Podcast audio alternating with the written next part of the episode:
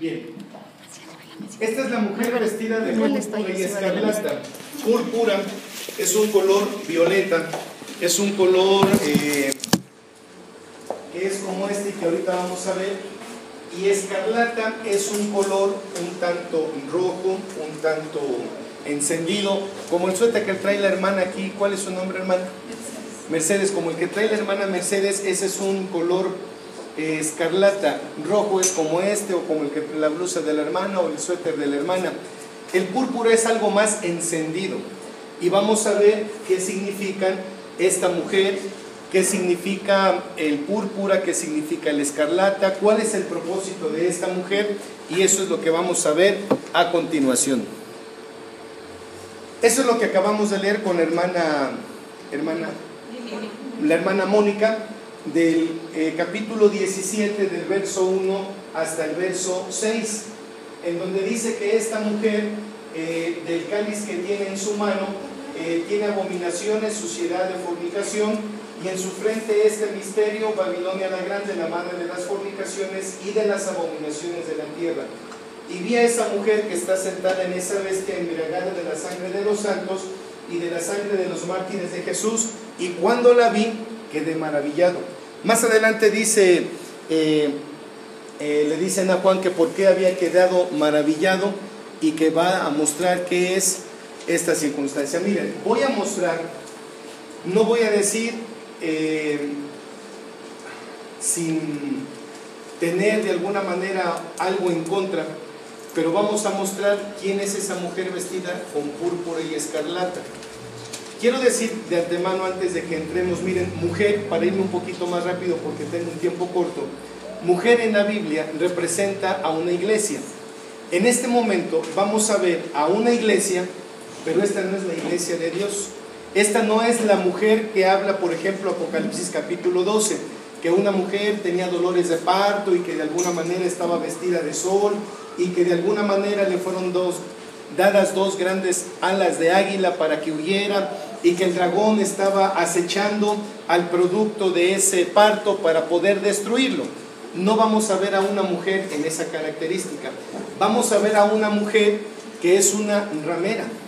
Vamos a ver a una mujer que se ha prostituido y que no solamente eso, sino que ha dado a beber a los demás todas estas cosas. La bestia significa un imperio, un reinado, un poderío y que de alguna manera vamos a ver en esta ocasión solamente las características de la mujer. Me tomaría otra hora más o menos ver las características de la bestia, explicar qué significan las cabezas, los cuernos, quiénes son esas naciones y toda esa circunstancia. Lo que sí quiero decir es que ustedes tengan en mente que la mujer que de alguna manera vimos hace un momento está sobre una bestia que tiene siete cabezas y diez cuernos. Eso sí tiene una representatividad y un simbolismo, que lo vamos a ver a continuación.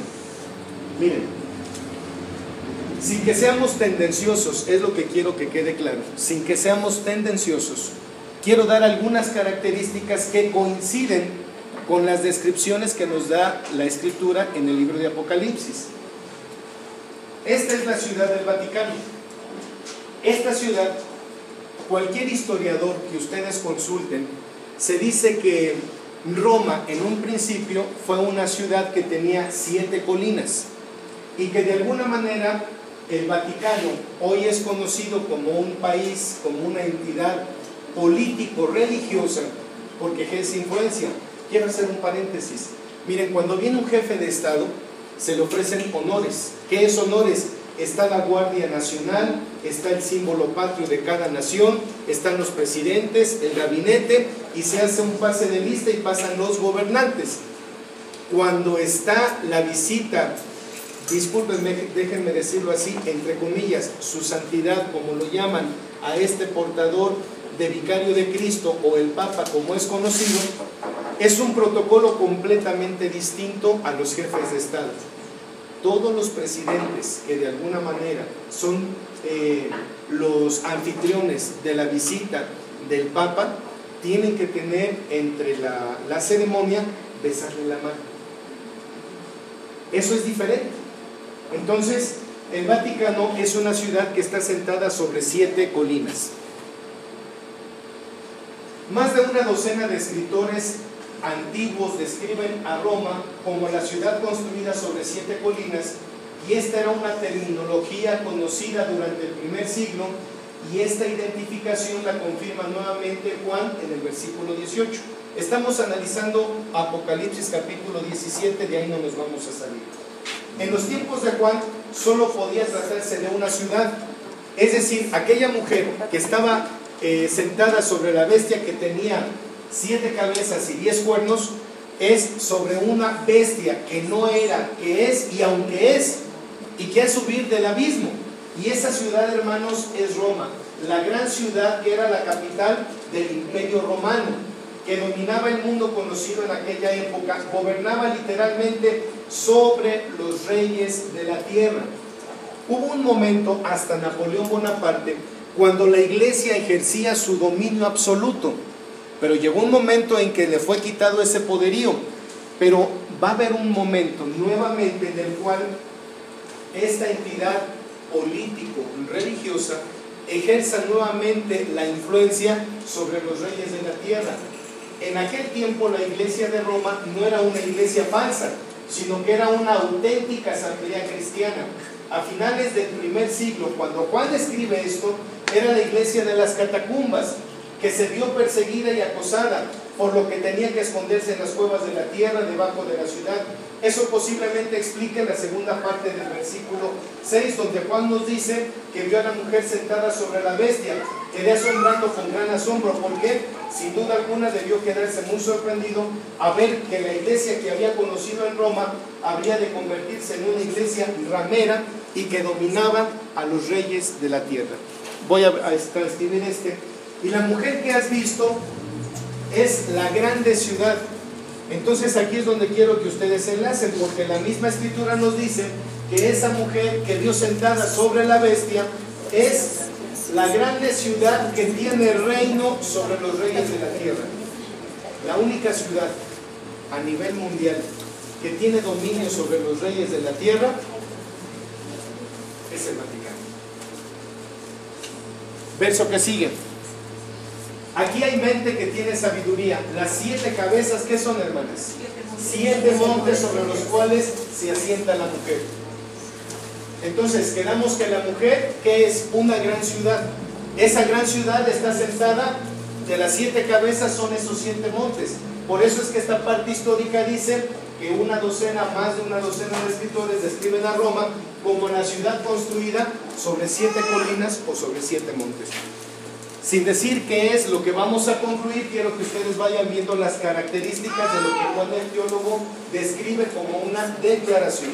Esto es bíblico, esto no lo estoy diciendo yo. ¿Quién utiliza el púrpura y el escarlata? Este es el púrpura y este es el escarlata. Vayan haciendo sus conclusiones. Miren. Ese es el púrpura este es el escarlata. El modo como la mujer va vestida y aderezada coincide absolutamente con la pompa ostentosa de altos signatarios de las iglesias oficiales, no solo, no solo de Roma, sino también de la llamada ortodoxia. ¿Qué es la ortodoxia? Que aquellas personas dicen tener la verdad porque la tienen y ellos lo dicen y no hay poder humano que diga que no. Entonces, y aunque en menor grado la iglesia anglicana, esta iglesia anglicana es una iglesia derivada de la iglesia universal o católica que está en Inglaterra, tanto más cuanto más alta. Y miren, la púrpura cardenalicia, es decir, ya es una frase proverbial que solamente utilizan la púrpura los, los cardenales. ¿Y qué son los cardenales? Los candidatos a ocupar, cuando haya sucesión papal, son los candidatos a ocupar el puesto del papa.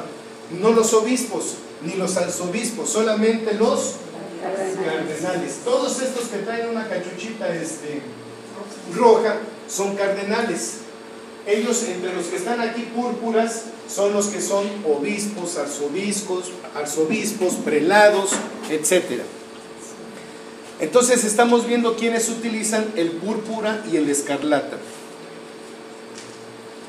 Los colores púrpura y escarlata nuevamente identifican a la mujer tanto con la Roma pagana como la cristiana. Estos eran los colores del ropaje de los césares romanos. Quiero hacer un paréntesis.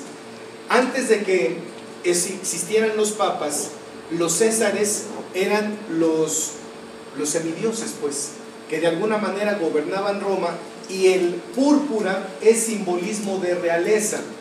Y más adelante voy a explicarles por qué es simbolismo de realeza. Entonces, y con los que los soldados vistieron a Cristo como rey para burlarse de él. ¿De qué vistieron al Señor Jesucristo? Que le decían, ¿tú que eres rey de los judíos? ¿De qué lo vistieron? De púrpura. Entonces, de alguna manera, estas son las vestiduras el Vaticano adoptó para su uso propio. Otra vez, miren, aquí se ven todos estos que están aquí son cardenales. Todos los púrpuras, obispos, arzobispos, prelados, nuncios, apostólicos, etc. Este es un poquito del, este, del púrpura. Y aquí está, miren, este es un cardenal y este es un, otra persona que no es un cardenal. ¿Qué es lo que los diferencia? El color nada más. Los colores de la mujer todavía son literalmente los colores del clérigo romano. ¿De qué mujer estamos hablando? De la mujer que estaba eh, sentada sobre la bestia, que vestía púrpura y escarlata. La enciclopedia católica, esto es un dato que quiero, esto es en inglés, no sé cómo se pronuncia, pero así está escrito, dice, para que los, estos señores, los cardenales o los arzobispos vistan, dicen, la capa magna, un manto de cola larga y una capucha con hombrera, era de lana de color púrpura para los obispos, para cardenales era de seda escarlata lavada para Adviento, Cuaresma, Viernes Santo y cónclaves. ¿Cuándo son los cónclaves? Cuando van a elegir a un papa. Entonces se tienen que vestir de púrpura cuando van a elegir a un papa. Y, y seda lavada rosa para los domingos, no sé cómo se pronuncia esto ni esto, pero para el Papa. Era de terciopelo rojo para maitines navideños, sarga roja para otras ocasiones. La casaca, también sotana, era el hábito hasta los tobillos, es decir, es la sotana pues aquella como túnica pues que usan hasta abajo, era de talla ajustado, usado por el clérigo católico como su vestimenta oficial. El color para los obispos y otros pelados es el púrpura, para cardenales es el escarlata. Entonces estamos viendo quiénes pudieran contener estos colores. Miren, esta fotografía dice por más. Aquí están otra vez los cardenales que son sujetos para ser elegidos a papas y estos son los que van a ser nombrados en un momento dado cardenales. Por cierto, ese es este el este papa que fue destituido este Benedicto XVI Ratzinger. Ahora miren, esto es de la enciclopedia católica. El violeta o púrpura simboliza penitencia y duelo. Esto es sacado de esa eh, enciclopedia católica y cómo es que diferencian los colores.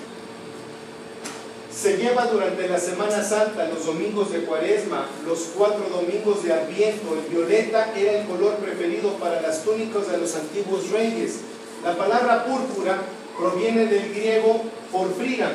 Es una especie de marisco del que se obtiene un tinte de ese color. La palabra violeta proviene del, del latín viola, el nombre de una planta púrpura azulada. Rojo simboliza fuego, sangre y realeza. Este color puede ser o se puede ver durante las celebraciones de la Pasión, incluido el Viernes Santo y los días en que se conmemora la muerte de los mártires de los apóstoles y los evangelistas, siendo el color del fuego es la elección natural para Pentecostés al simbolizar el ígneo descenso del Espíritu Santo. La, palabra rojo proviene del latín, concretamente de la palabra rusus. Aquí quiero aclarar algo. Esto es la vestimenta del sumo pontífice. Esto que está aquí, el manto azul, la palabra de Dios lo define como el cárdeno ese es el color azul, el carden. El efod y el cinto, hermanos, tenían que ser de lino, fino, etc. el pectoral del juicio, el ónice, la mitra, la lámina de oro, la túnica. La vestidura del sumo pontífice llevaba aquí, hermanos, una alterancia con colores púrpuras y colores escarlatas. Lo mismo aquí en su vestidura abajo del pectoral. Les voy a enseñar otra transparencia que está aquí. Ahí está, ¿me ves? Entonces, hermanos, estas eran las vestiduras sacerdotales y que de alguna manera definen cómo debían vestirse. Les da una idea de por qué los, los arzobispos, los cardenales quieren imitar este tipo de vestiduras. Bien, entonces continuamos. Ahora quiero ver esto. Estamos tratando de identificar quién es esa mujer que está sentada sobre la bestia, que viste de púrpura, de escarlata, y que aparte tiene un, está dorada con oro y adornada con piedras preciosas y perlas, teniendo un cáliz de oro en su mano, lleno de abominaciones y de la suciedad de su fornicación.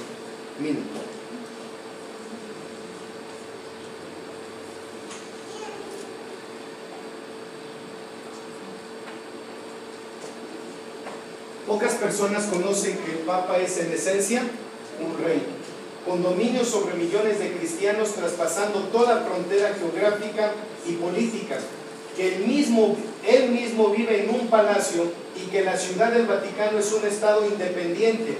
Pocos reyes seculares pueden ostentar las riquezas de un obispo de Roma y su imperio. Arriba unas cuantas coronas papales o, este, tiaras cargadas de piedras preciosas y oro. No es oro de ese de 14 quilates ni de chapa de oro, es oro, oro. ¿Sí? De lo que le llama la escritura oro afinado, es decir, oro, oro. Y que de alguna manera, hermanos, miren, otra vez, colores púrpuras, colores escarlatas en las coronas, en las tiaras, hermanos, que de alguna manera, miren lo que ostentan, y que de alguna manera se ponen, ningún rey en la tierra usa esto. Ni el rey de España, pues, ni la reina de Inglaterra, ni la reina de qué otro país tiene reyes, Holanda, ni esos reyes hermanos que son monarquías utilizan estas coronas. Nadie como ellos. Otra vez estamos tratando de dar características. ¿Por qué no decimos a ver el rey de España? Porque no ostenta esto, pues ¿Por qué no decimos el rey de Inglaterra? Porque no ostenta esto. Entonces estamos tratando de identificar quién es esa mujer que utiliza todas esas características. Esto es algo bien importante, hermanas, que les quiero compartir.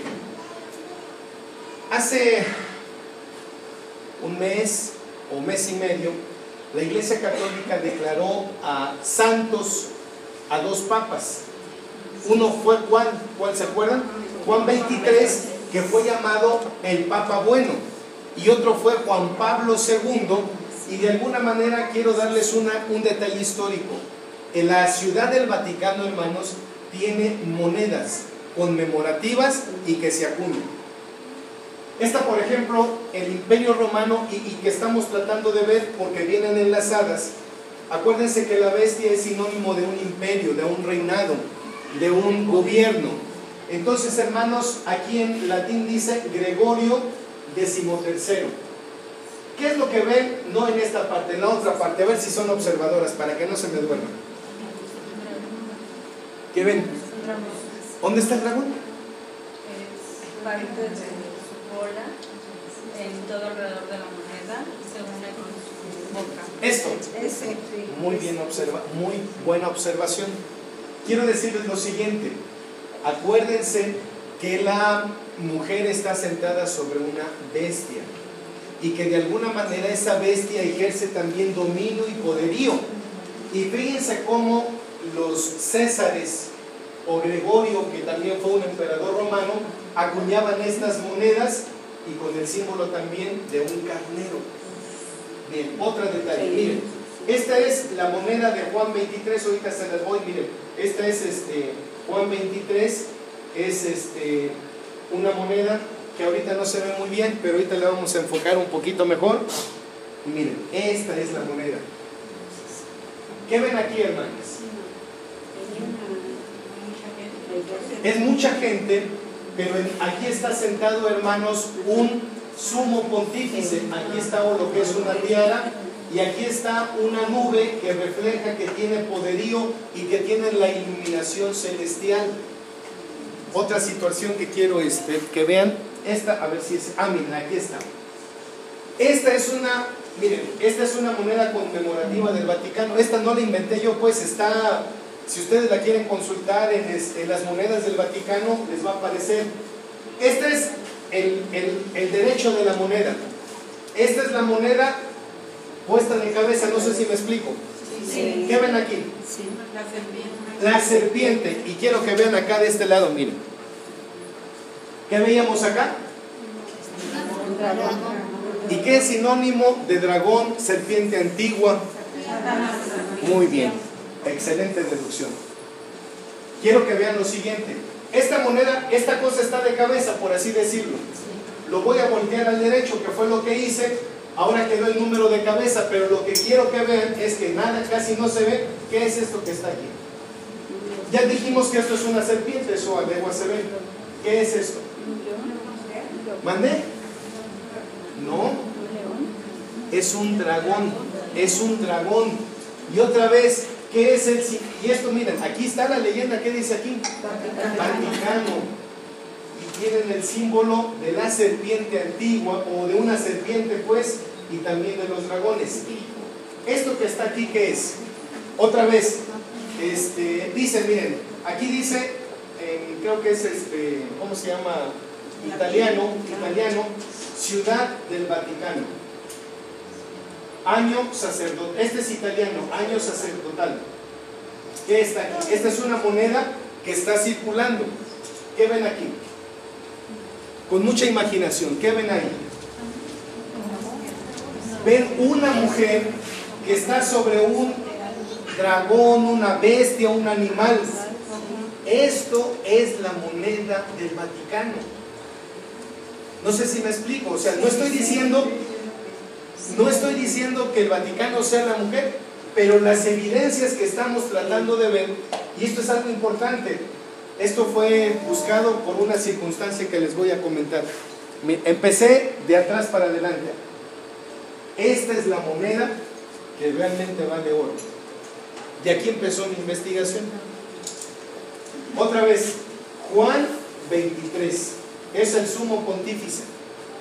Esta es la moneda de la cara, o lo que nosotros decimos el sol, o como le llamamos sol.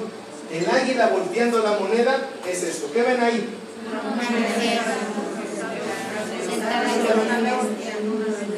Es una bestia, es un, aquí más o menos se ve como un león. Y se acuerdan que Juan vio una bestia como que tenía patas de oso, cuerpo como de leopardo y como que cara de león. ¿Se acuerdan de la bestia que había visto Daniel de manera independiente, cuatro bestias? Juan el teólogo la ve toda conjunta y la ve espantosa y terrible. Esto, hermanos, a mí me llamó tanto la atención, porque digo, ¿qué está haciendo el Vaticano? Pues está declarando que está simbolizando a una mujer sentada sobre una bestia. Y eso lo dice Apocalipsis. Entonces les quiero compartir algo. Yo dije, si hay una moneda, esta moneda es una moneda conmemorativa para Juan 23. Y esta, esta vale oro para mí en el sentido, para, miren, fue desde 1960, para demostrarles a ustedes qué imagen trata de dar el Vaticano mundialmente. Entonces yo dije, si eso está haciendo, entonces ahora voy a empezar de atrás para adelante. Esta fue la primera impresión que a mí me llegó y yo empecé a ver, ah, no, pues si le vemos con, mucha imaginación, esto tiene hasta patas como de, de oso o de león. A una mujer y a una bestia que no se identifica el rostro. ¿Ven? La serpiente. Volteando esta moneda de cabeza, un dragón Voy a empezar de atrás para adelante para que ahora me entiendan.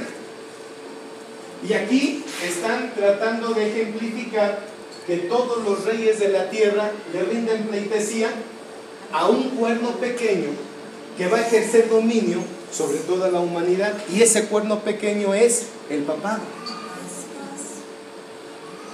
Ahora sí comprenden de atrás para adelante por qué el, mostrarles a ustedes estas monedas de los emperadores romanos que identifican a un imperio y que en Apocalipsis lo tratamos de ver como la bestia que va a surgir nuevamente del pozo del abismo y que después va a tomar autoridad con los reyes de la tierra por una hora profética. Muy bien. Voy a continuar. Esta parte de veras, créanme que es como muestra histórica de lo que el Vaticano simboliza para nosotros como iglesia de Dios en identificar quién es aquella mujer que está sentada sobre una bestia.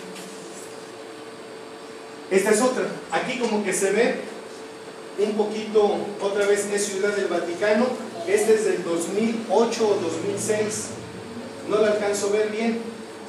Y esta es otra moneda, también de Juan 23, diferente a la que vimos de 1959, un año antes. Y miren, otra mujer, como con algo en su mano, aquí trae una serpiente y está sentada sobre una bestia, un animal. A mí me gustaría tratar de encontrar una fotografía más fiel, como la que vimos anteriormente, para identificar sobre todo este aspecto. Esta es una moneda que tiene un valor de 10, 10 pesos, no sé qué moneda ser en el Vaticano, pero esta tiene un valor de 10. No sé si lo alcanzan a ver y aquí está la fecha. Otra vez, la imagen que ven del Vaticano sin, eh, sin esconderse, sin ocultarlo, es esta imagen, es imagen. Ahora les voy a dar un, un dato muy revelador. Quiero que vean a esta mujer. Decimos que es mujer por un poquito el cabello, está sentada sobre entre caballo, una bestia, y como que no se distinguen sus colores y apunta hacia arriba. Bien, vean otra cosa. Esta es la fotografía aérea. Ya ven que les mostré el Vaticano en una fotografía así como de frente. Esta es una fotografía aérea. Lo que les voy a mostrar, hermanas, por favor, tómenlo muy en cuenta porque vale información. Esta es la capilla Sixtina. ¿Qué hay dentro de ella?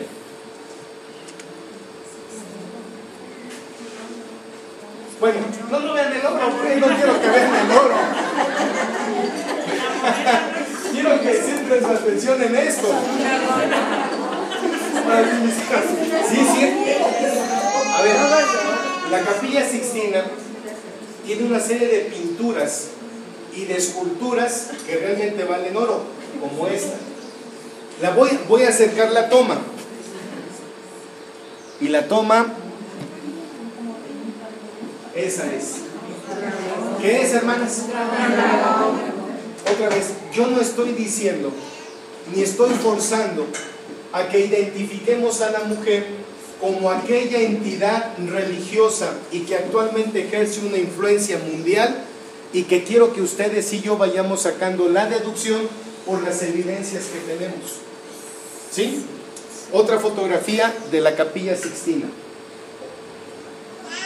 ¿Se acuerdan de Gregorio XIII, la moneda que les enseñé donde también estaba el dragón? ¿Qué es esto que está aquí? Esto está en la capilla. O sea, no es inventado, pues que digan, ah, el hermano se lo inventó. Esto es real, pues son fotografías que pude, que pude sacar de internet de la capilla Sixtina y que miren, llama la atención este tipo de cosas. No sé si es interesante para ustedes, para mí sí lo fue, porque miren, vean, esta es una, una pintura que está en el área oriente de la capilla Sixtina y ¿qué notan ahí?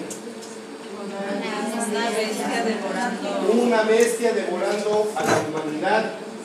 Esto, aquí tiene una leyenda, esto es un dragón. Otra vez, nadie hemos visto a un dragón, nos imaginamos que así sea. Los chinos dicen que así es, pero nadie ha visto un dragón. A ver, hermanas, pongan mucha atención en lo que les voy a decir. Primero voy a parar aquí para que no vean esto.